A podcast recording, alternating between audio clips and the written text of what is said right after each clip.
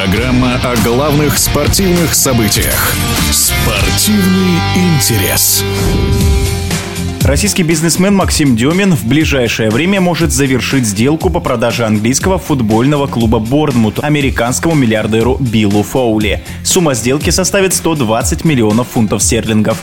О причинах и логике возможной продажи команды рассуждает спортивный комментатор Николай Саприн. С одной стороны, мы видим, что российским инвесторам, российским бизнесменам, работающим в британском спорте, в нынешних реалиях очень трудно. Того же Романа Абрамовича просто вынудили продать Челси. Мы не знаем, вынуждали ли это сделать Максима Демина, который, как говорят знающие люди, человек еще более закрытый, чем Абрамович. Но по факту 120 миллионов фунтов – это не самая большая сумма, которую можно было запросить за клуб английской премьер-лиги, который Демин, между прочим, поднял с самых низов английской футбольной пирамиды. В какой-то момент вообще спас от банкротства. И, в общем, за все эти годы годы, с конца нулевых до начала 20-х, превратил во вполне привлекательный актив. Но только в прошлом финансовом году, когда Бормут еще играл в чемпионшипе, команда все-таки стала давать небольшую прибыль. А вообще за все время, что команда выступала в АПЛ, она скорее приносила убытки. И вот, в частности, в пандемийный сезон, когда они вылетели задолго до того, там, на протяжении нескольких лет, эти убытки даже составили чуть более 90 миллионов фунтов. По самым скромным прикидкам, Демин вложил в развитие клуба более 160 миллионов фунтов. Еще 132, как писала английская пресса ему пока остались должны. Ну, то есть 120 миллионов, за которые Дюмин вроде как продает клуб, это точно не максимальная сумма, которую можно выручить вот с такой сделки. Но в то же время, как видно,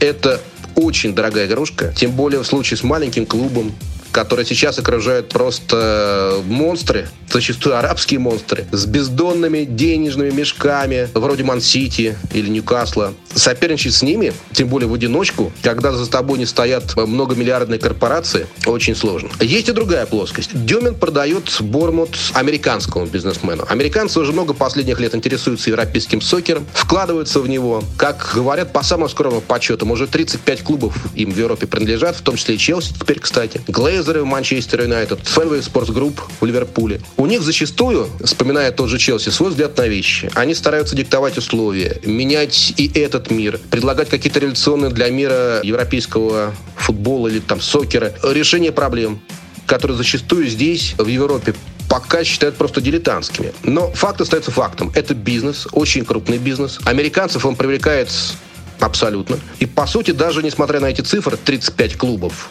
американцы здесь только в начале пути вот этого завоевания европейского футбольного рынка. Так вот, Дюмин продает Бормут Уильяму Фоули.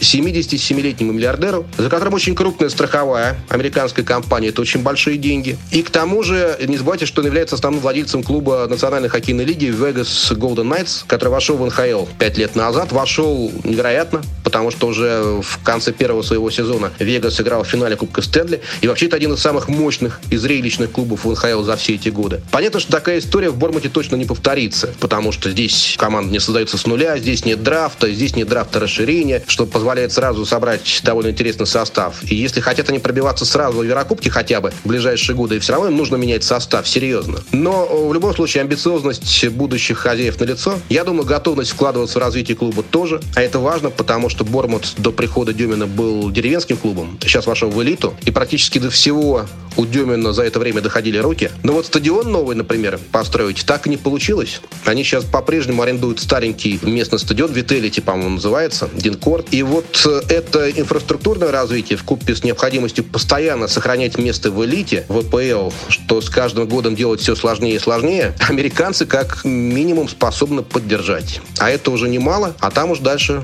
как получится. В эфире спортивного радиодвижения был спортивный комментатор Николай Саприн. Спортивный интерес.